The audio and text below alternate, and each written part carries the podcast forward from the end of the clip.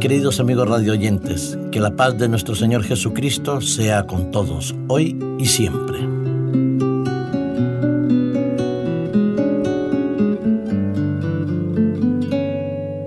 Sabios para la Salvación. En el hospital israelita de Kazan Heikeren ha fallecido uno de los personajes más influyentes y más trascendentales en el mundo contemporáneo israelita. Se trata del erudito político y orador Obadiah Yosef. Quizás muchos de vosotros no sabéis quién es.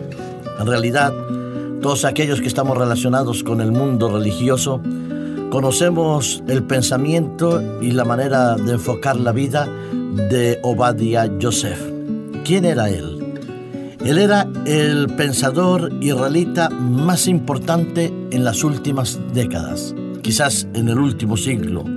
Fue un influyente político, polémico orador y el más reconocido intérprete y estudioso de la Torá. El rabino Obadiah Yosef había influido en los últimos años en el comportamiento del desarrollo de la ortodoxia del judaísmo todo el hospital se veía conmocionado por la cantidad de personas que llegaban a visitar porque querían rendirle un homenaje a ese viejo amigo de Pérez, el famoso líder israelita del pasado. El rabino Yosef era una figura compleja, muy polémica en la esfera política y por otro lado, muy admirado y al mismo tiempo respetado en todo el mundo religioso judío. Fue fundador de esos movimientos que deseaban conservar la ortodoxia israelita en cuanto al estudio, la enseñanza y la práctica de la Torah. La Torah son esos pensamientos y esas reflexiones eh, que emanan de todo lo que es el Antiguo Testamento en el mundo religioso, en el mundo de la palabra de Dios, en el mundo del judaísmo. Él llegó al hospital después de una profunda enfermedad y estuvo muy afectado en los últimos tiempos. Murió a los 93 años. Su autoridad religiosa, sus interpretaciones de la famosa Halajya fueron definidas como revolucionarias, intentando adaptarse también al tiempo contemporáneo y a estos nuevos tiempos en los cuales la poca religiosidad es evidente no solo en el judaísmo, sino todo el mundo. Durante mucho tiempo, esta figura compleja del líder espiritual y el intérprete de la ley, como lo llamaban el sabio de la Torá, Obadios Yosef, había eh, mostrado lo importante que era para el judaísmo como para el mundo religioso tener una coherencia entre los principios espirituales que se mantienen y la ortodoxia con la cual se deben practicar. Se despedía a Obadio Yosef a los 93 años, como decía el erudito y el responsable religioso más importante del siglo XX y XXI.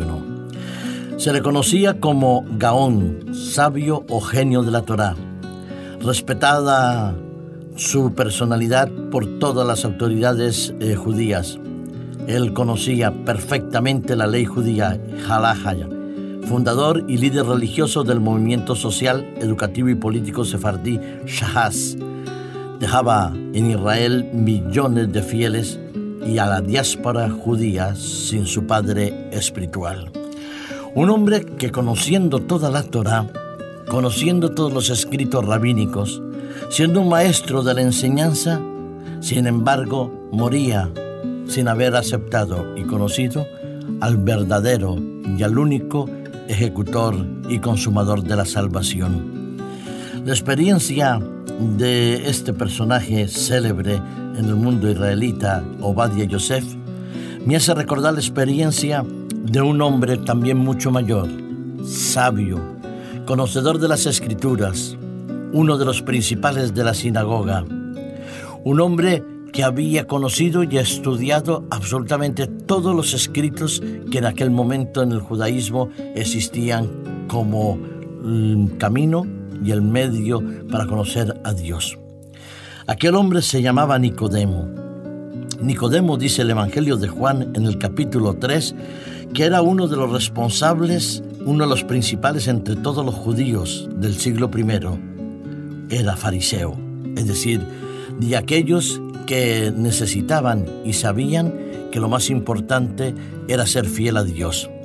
Pero en su vida interior había un profundo sentimiento de insatisfacción, un sentimiento de vacío, de frustración y también de incertidumbre. En su vejez, Nicodemo sabía que todo lo que había aprendido era útil, necesario e importante, pero que no era todo lo que él aspiraba y todo lo que él necesitaba. Por eso nos dice el evangelista Juan que vino de noche buscando a Jesús. Y cuando vino le dijo, Rabín, sabemos que has venido de Dios como maestro, porque nadie puede hacer estas señales que tú haces si no está Dios con él. La gran inquietud de Nicodemo era reconocer a Jesús como el verdadero maestro, siendo él uno de los maestros de Israel.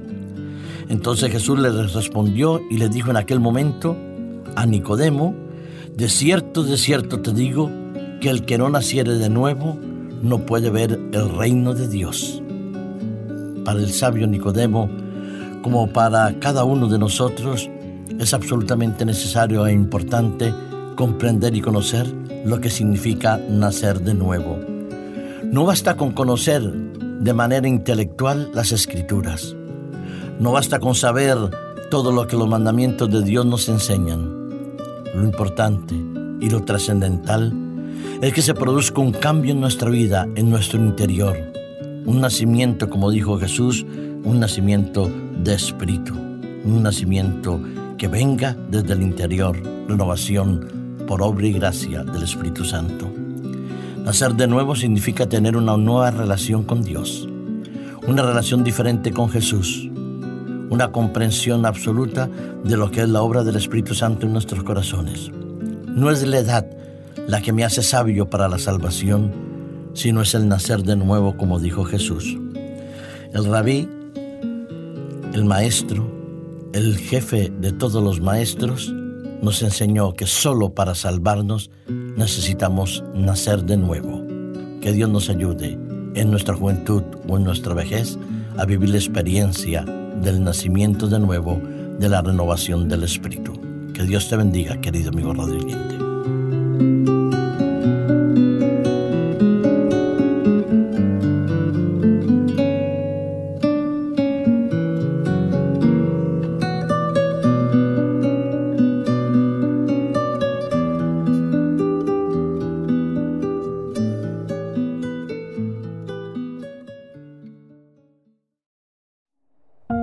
Producido por hopmedia.es